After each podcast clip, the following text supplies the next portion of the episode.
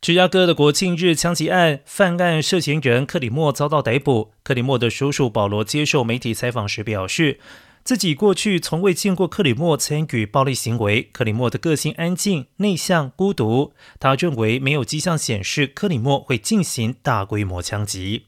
保罗也表示，他没有看过克里莫有朋友拜访。原本克里莫在餐饮店工作，但是在疫情爆发之后就无业至今。不过克里莫在 YouTube 上很活跃。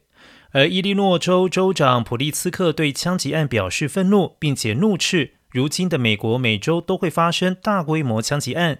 而根据非营利组织枪支暴力档案统计，二零二二年以来，美国已经发生了三百零九起死伤超过四人的大规模枪击案。